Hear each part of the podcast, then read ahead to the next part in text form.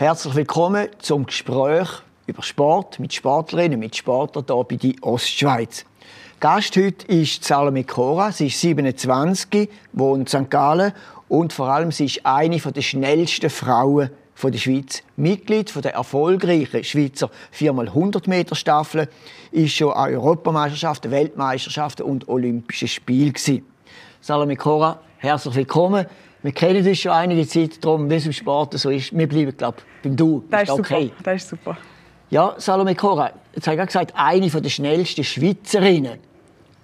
Tönt noch gut, oder? Ja, tönt super. Natürlich wäre es am schönsten, wenn man würde sagen, die schnellste Schweizerin. das ist irgendwie das Ziel. Ja, aber tönt schon mal gut. Eine der schnellsten. Aber man könnte auch sagen, die schnellste ja, Europäerin.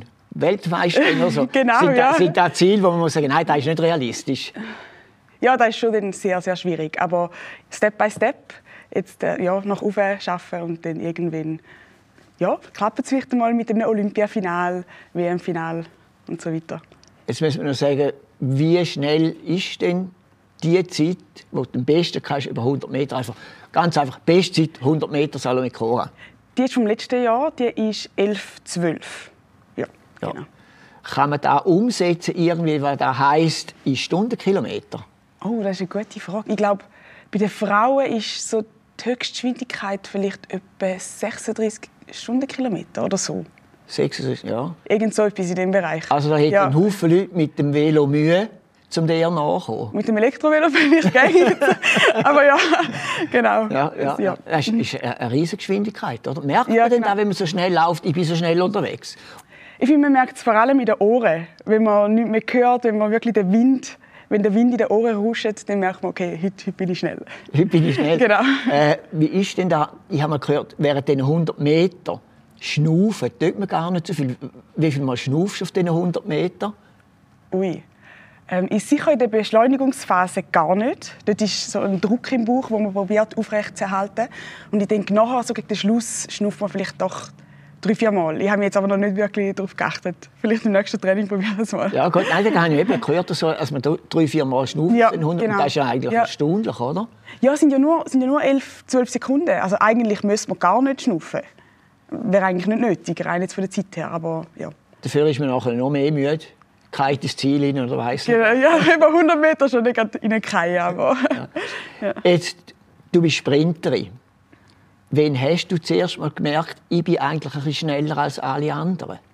Das war, ich glaube, schon in der Primar, dann, so in der sechsten Klasse, wo wir einen Schulsporttag hatten, habe ich gemerkt, oh, okay, ja, da, da geht etwas.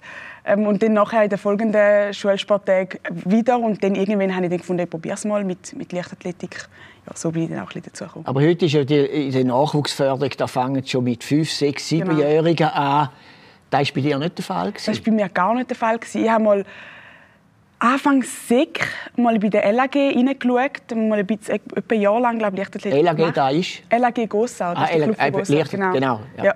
Und dann habe ich mal wieder gehört und dann habe ich erst Ende Kante wieder angefangen mit, mit Leichtathletik, genau, sehr relativ Sport, mit 17.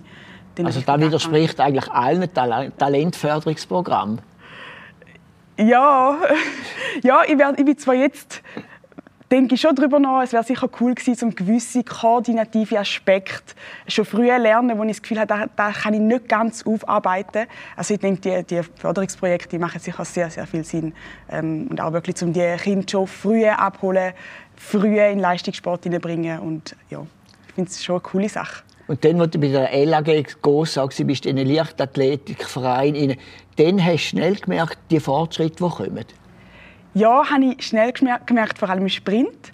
Das Problem für mich war mal, dass in dem Alter macht man alle Disziplinen. Und ich habe wirklich nur sprinten. Vielleicht Weitsprung ist auch noch gegangen, aber dann ist am Schluss noch der 1000 Meter gekommen und das habe ich gar nicht lustig gefunden oder das Werfen. Und ja, darum hat es mir dann auch nicht so Freude gemacht, weil, weil wirklich die verschiedenen Disziplinen da dabei sind und man kann sich nicht nur auf etwas konzentrieren. Das ist ja erst im späteren Alter dann möglich und nachher schnell laufen. Was ist denn der Spaß am Schnelllaufen? Gut, du kannst allen davor rennen, es kommt dir niemand nach, fange so Zeug und Sachen. Aber was ist der Spaß am schnellen Laufen? der Spaß ist natürlich das Gewinnen. Jeder gewinnt gern. Da ist natürlich für das schaffen wir. Aber auch das Gefühl so vom, vom Fliegen, wirklich eben der, der Rausch in den Ohren, so wenn wirklich alles zusammenpasst, da, da gibt einem einfach extrem Freude. Und immer wieder den Fortschritt sehen von Jahr zu Jahr, von, von Tag zu Tag, von Woche zu Woche, da macht einfach, macht einfach Spaß. Wie trainiert man denn da schneller werden? Also ich stelle jetzt mir vor, ich habe eine Grundvoraussetzung zum Schnelllaufen, schneller als andere, ich habe Talent, aber wie wird man denn immer schneller? Was muss man denn machen, damit man schneller wird? Ähm, da gibt es viele verschiedene Aspekte. Zum einen ist sicher einfach die Schnelligkeit trainieren, also viel im Training schnell laufen, zum Beispiel über 60 Meter. Meistens nicht länger als 100 Meter und so macht man dann wirklich reine Schnelligkeit. Kraft ist ganz, ganz ein wichtiger Aspekt. Ich meine, da sieht man im Olympiafinal, Frauen oder Männer, das sind, das sind wirklich muskulöse Leute. Was auch wichtig ist, ist beispielsweise, beispielsweise Beweglichkeit. Also je beweglicher, desto größer kann der Schritt werden. Da, gibt es wirklich viele Details, die müssen zusammenstimmen und viele Aspekte, die man daran arbeiten muss. Gibt es denn auch technische Voraussetzungen, die man muss umsetzen muss? Also eine spezielle Technik zum Schnelllaufen? Es gibt viele verschiedene Techniken. Also wenn man ein Olympiafinale zum Beispiel anschaut, jede läuft komplett anders. Also jede hat eine andere Starttechnik, andere Flüge. Es, es führt viel Weg nach, nach Rom. Und ja, ich denke, da muss man einfach das Richtige finden für sich und, und so den Weg so verfolgen. Wenn ich schon Leichtathletiktraining angeschaut habe, dann habe ich gefunden, ich komme von den Spielsportarten, oder? Mhm. Wenn ich da angeschaut habe, ist eine eintönige Sache, so Leichtathletiktraining. Mhm. Ist es da auch ein bisschen?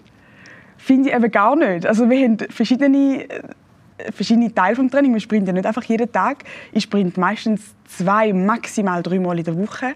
Und dann kommen eben Krafttraining kommt dazu. Und dort ist es lese, wenn man immer wieder eine Bestleistung vielleicht macht in einer gewissen Übung, also Squat oder Umsetzen oder so. Also da können wir ins olympische Gewicht heben, wo, wir auch, wo auch ein Teil von unserem Training ist. Dann kommen wir zu Sprüngen, die man auch machen, wo man auch seine Bestleistungen nachjagen kann. Ich finde, das ist überhaupt nicht eintönig und ja, ich finde es... Gut, dann ich meine Meinung revidieren. Ja, aber kannst du mal ins Training kommen und dann siehst Training ist abwechslungsreich. Ja, genau. Die Koordination, das ist etwas, was natürlich auch wichtig ist. Selbst auf jeden Fall, ja. Ja. Selbst, selbst sicher. Jetzt, du hast ein Studium gemacht an der PHS in St. Gallen, Oberstufenlehre. Hast du auch mal Schule gegeben? Ich habe nie eine Festanstellung angenommen. Ich habe einfach Stellvertretungen gemacht. Und auch jetzt, jetzt wenn enge Freunde von mir von der PH fragen, mache ich auch dort noch Stellvertretungen. Ja, aber momentan mache ich wirklich, fokussiere mich vollkommen auf den Sport. Also Salome Cora, Profisportlerin? Profisportlerin seit jetzt etwa einem Jahr, genau. Und wie kann man sich das leisten? Ja, da gibt es viele verschiedene Beiträge. Zum einen natürlich der Verband, der einen gewissen Beitrag leistet. Dann gibt es die Sporthilfe, die ist ganz, ganz wichtig ähm, auf dem Weg von, von Sportlern in der Schweiz. Und natürlich persönliche Sponsoren, wie auch Start- und Preisgelder von den Wettkämpfen. Und da kommt man durch, oder kann man sich da sogar etwas auf die Seite legen für später? Äh, man kommt durch, von dem Moment, ja da überlegen wir es mal bei ja, dem. wir es bei dem. Aber genau. eben, wenn man die, die, die Weltstars sieht, die, die sind natürlich dann eben Riesensummen, die die können verdienen genau, ja. Aber in der Schweiz, ich auf das, in der Schweiz kann man eigentlich nicht sich eine Grundlage legen. Also ich muss sagen, ich muss nachher nicht mehr arbeiten. Ui, nein, ich glaube, das ist nicht einmal für die erfolgreichsten Schweizer Leichtathleten möglich. Also wirklich die ganz, ganz top, so dass man nicht mehr arbeiten muss ja, ich finde es aber schon ein riesen Luxus, dass ich überhaupt keine Profisportlerin bin. Also ich finde das schon, schon etwas mega Leses nachher. Ich habe jetzt einen Beruf, ich, ich, kann, ich kann ähm, Oberstufenlehrerin sein nachher, ich habe die, die Grundlage und das heißt, ich weiß wirklich, mein, ja, ich komme ich komm sicher durch mein Leben durch irgendwie. Ich bin nachher nicht stehen ohne etwas da oder so. Eben, du, richtig gut Schweizerisch zuerst Ausbildung. Genau. Dann können wir genau, machen, ja. machen. Genau. Das Lustige ist aber, mein Vater, wo, wo Beniner ist, hat da vor allem fest, fest erzwungen. Also mit der Ausbildung, wo ich dann die PH ein bisschen lang gezogen habe und schlussendlich dann sieben Jahre gebraucht habe, als, anstatt viereinhalb, hat das gar nicht lustig gefunden. Er hat am liebsten gehabt, wenn ich es durchziehe und dann einfach die Ausbildung habe. und hat er nicht auch noch gesagt, Salme, Sport gibt es nicht, jetzt gehst du mal arbeiten? Nein, selbst zum Glück nicht. Selbst, selbst zum Glück nicht. Er gesagt, solange ich mich nicht finanzieren in dem Ganzen, kann ich eigentlich machen, was ich will, solange ich die Ausbildung habe. Du hast gerade Benin ins Maul genommen, das ist in Westafrika. Genau. Welche Beziehung hast du noch nach Afrika? Oder, ja? Also eigentlich meine ganze Verwandtschaft wohnt dort. Mein Vater ist der einzige, oder mein Vater und mir, seine Töchter, sind die einzigen in der Schweiz. Darum natürlich der Kontakt zu Cousins und Cousinen ist schon da. Äh, ich habe fünf Jahre in Benin gelebt, vom Jahr 2000 bis 2005. Ja, darum ja, bist schon du dazu, ähm, 6 bis 11. Also eigentlich die fünf ersten Primarschuljahre. Genau.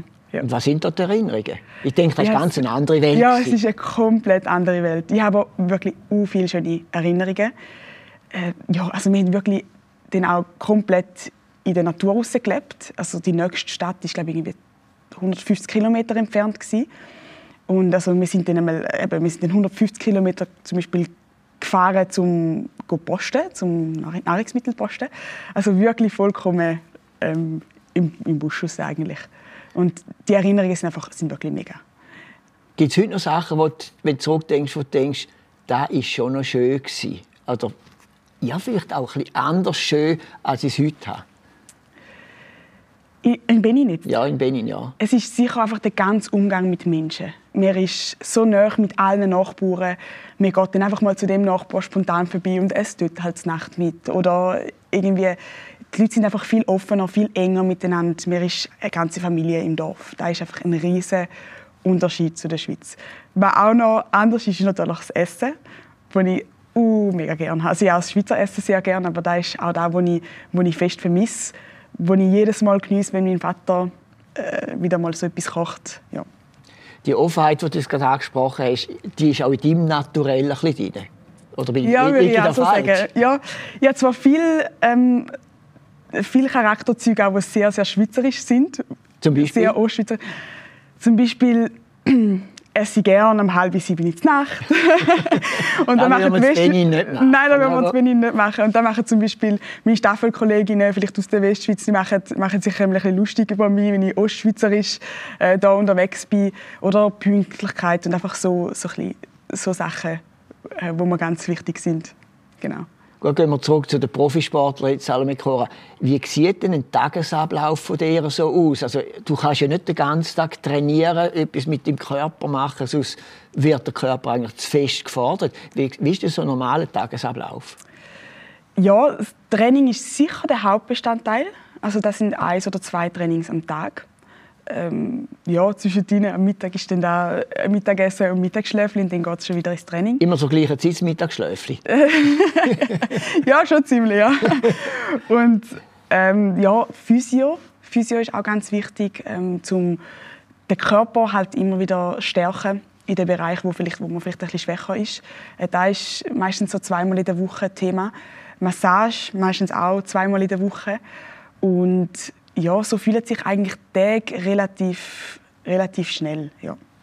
Jetzt, mir ist aufgefallen, in jüngster Zeit hast du den Trainingsort immer wieder mal gewechselt. Also ursprünglich St. Mhm. Gallen, dann bist du mal in Serbien gewesen, trainingsmäßig mhm. Zypern. Jüngst bist du, glaube ich, irgendwo in den Arabischen Emiraten mhm. dort irgendwo gewesen.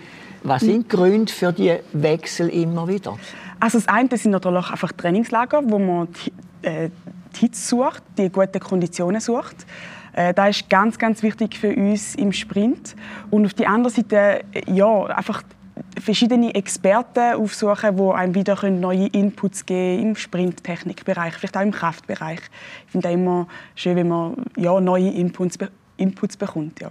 Und wie kommt man denn zu diesen Kontakten? Also ich, ich kann mir jetzt vorstellen, das ist nicht ganz ein Zufall, als ich jetzt Serbien jemanden kenne, mhm. einen guten Trainer oder zu Zypern, wie, wie funktioniert das? Ja, da ist eigentlich innerhalb der Leichtathletik. Kennt man Athleten oder man informiert sich, okay, der trainiert dort, kontaktiert man den mal, ja, wie ist das und so. Und dann kommt man ins Gespräch und dann irgendwie ergibt sich dann da etwas. Und da organisierst du alles selber? Oder hast du, einen, ja. hast du einen Manager oder Manager wie da? Die Profisportler, die haben ja Manager, oder? Genau, also in dem Bereich ist es eigentlich selber, das ist bei uns auch in der Leichtathletik so, die Athleten sind selber verantwortlich wo das trainieren. Also da ist nicht über den Verband irgendwie geregelt. Wir sind aber beraten vom Verband. Also wir haben da Unterstützung, falls wir etwas brauchen. Das ist, das ist schon so.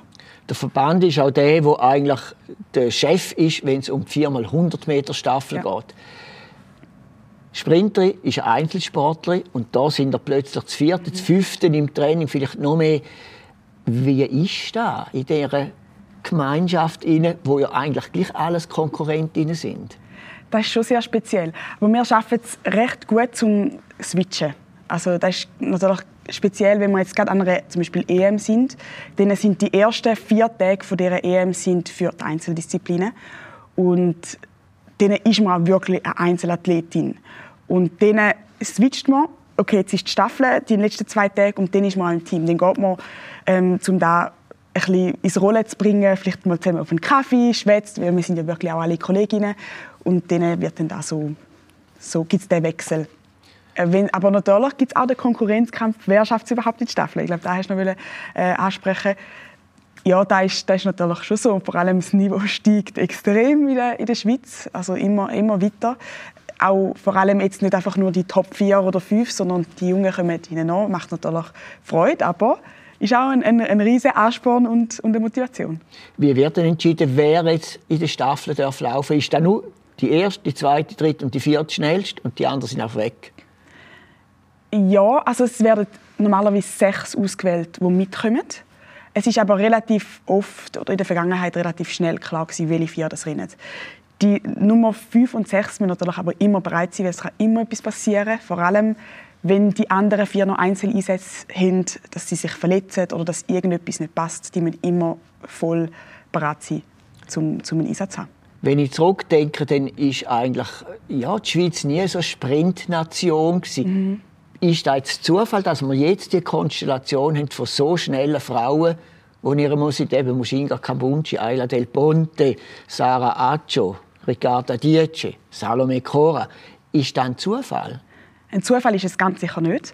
Ähm, ich denke, es kommt vor allem vom Projekt Staffeln, wo vor glaube ich, mehr als zehn Jahren so ins Rollen gebracht, äh, ins Rollen gebracht worden ist. Und ich denke, da ist auch die Motivation auch jetzt von den Jungen. Ich will Teil von dieser Geschichtsstaffel sein, von dem Projekt. Und ich denke, da ist Motivation, zum, zum so viel trainieren und gut werden. Und nachher in, auf, auf, einer, auf einer zweiten Ebene dann auch ähm, das Einzelne im Fokus dann zu bekommen. Und ich denke, so ist es für uns allen gegangen. Also der Ayla, mir, der Sarah. In erster Linie ist, wir wollen jetzt an die Olympischen Spiele in dieser Staffel und dann nachher, okay, jetzt aber über 100 Meter auch Gas und ähm, und einzeln sich qualifizieren. Ich denke, es ist vor allem so denn, so denn entstanden und es hat einen riesen Movement gegeben, wo, wo, den, wo jetzt zu dieser Spitze geführt hat, zu dieser Spitzer Sprintspitze. Wo siehst denn du den Weg von dir in den nächsten Jahren? Wo soll es hingehen? Leistungsmäßig, man mhm. trainiert ja, man will Ziel haben. Genau. Wo siehst du das? Jetzt in diesem Jahr haben wir WM, EM. Das nächste Ziel ist sicher mal ein EM-Finale im Einzel und mit der Staffel endlich mal die Medaille können uns umhängen lassen. Auf das schaffen wir jetzt hin. Und dann natürlich die Olympischen Spiele in Paris, dann, äh, wo dann hoffentlich alle von der Ostschweiz auch zuschauen können. ja, genau. Die Olympischen Spiele letztes Tokio, das ist ja eine der grössten Enttäuschungen, die wir hin müssen. Ja. Es sind wieder Vierte geworden. Man hat es euch angesehen, das hat euch gewurmt. Ja. Kommt da auch der Moment, wo man sagt, ach, jetzt habe ich nicht mehr genug von dem? Den Moment hatte ich gar nicht. Ich habe aber schon eine riesige, riesige Enttäuschung gehabt. und ich habe mich immer wieder gefragt, oh, was hätte man anders machen oder was, was hat dazu geführt, um die Medaille zu haben. Es war wirklich ein Rechtsloch jetzt für mich nach, nach Tokio. Aber für mich, mich jetzt eigentlich schlussendlich und nachdem ich aus dem Loch wieder herausgefunden habe, hat es mich einfach nur noch motiviert und ja, jetzt vor allem im Hinblick auf nächsten Sommer. Hast du Hilfe von außen bekommen, um aus dem Loch wieder rauskommen? Oder wie verarbeitet ja. man das? Weil Enttäuschungen sind schwierig, mhm. schwierig zu verarbeiten. Der Erfolg der ist wunderbar, mhm. aber das andere, ja, der ja. wurmt dann schon. Absolut. Ich denke, da ist das soziale Umfeld so wichtig. Ein soziales Umfeld, das auch weg ist vom Sport. Da ist meine Familie sehr. Sie, sie, sind gar nicht im Sport, sie haben auch nichts mit dem zu tun jetzt bei mir. Ich finde, das ist ganz wichtig, dass man wirklich dann heimkommen kann und man ist weg vom Sport und man sieht den, den anderen Teil des Lebens wieder ein bisschen mehr oder kommt ein bisschen mehr Fokus über. Aber natürlich auch eine Sportpsychologin, die mich begleitet, wo auch wichtig ist, da professionelle Unterstützung zu haben. Genau. Eben, dass man sieht, der Sport ist schön, aber er ist nur ein Teil des Lebens. Richtig. Ich finde, das ist ganz etwas Wichtiges. Also für mich persönlich jetzt, ja. Aber trotzdem, in den nächsten Jahren wird Salome Cora sicher im Sport weiterhin unterwegs sein. Zum Schluss noch, du hast vorhin erwähnt, Paris. Mhm. Da geht noch eine Weile. Kann man denn auf so lange Zeit da so zielgerichtet planen? Also es geht gar nicht mehr so lange im Fall. Das sind jetzt noch zwei, zwei Jahre und ein bisschen. Also ich weiß nicht, was ich zwei Jahre mache, oder? ja, aber ja, wir haben natürlich immer die Zwischenziele. Also eben jetzt das Jahr, wo ganz voll ist mit EM und WM. Nächstes Jahr ist dann nochmal WM und nachher, also es ist, es ist immer etwas los und das andere bleibt einfach immer so im Hinterkopf als Ziel. Und so ist eigentlich ist es recht gut möglich, um den Fokus nicht zu verlieren, einfach indem man halt andere Ziele noch dazwischen hat. Gut, Salome, ich würde sagen, du verlierst den Fokus nicht. Es war wunderbar, dass du uns ein bisschen hast dürfen hineinschauen lassen, wie das so ist als Spitzensportlerin, wo der Weg angeht, eben, dass es auch Sachen gibt, die vielleicht nicht so optimal sind. Herzlichen Dank für den Besuch hier bei uns und Danke alles Gute und möglichst schnell, Ja. vielleicht einmal noch schneller als ein Elektrovelo. Ja, genau. Danke.